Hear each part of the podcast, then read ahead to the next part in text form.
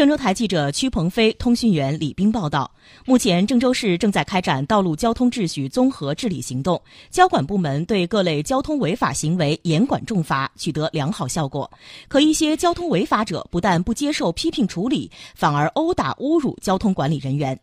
近期，交警二大队辖区又发生两起类似事件，当事人均被依法拘留。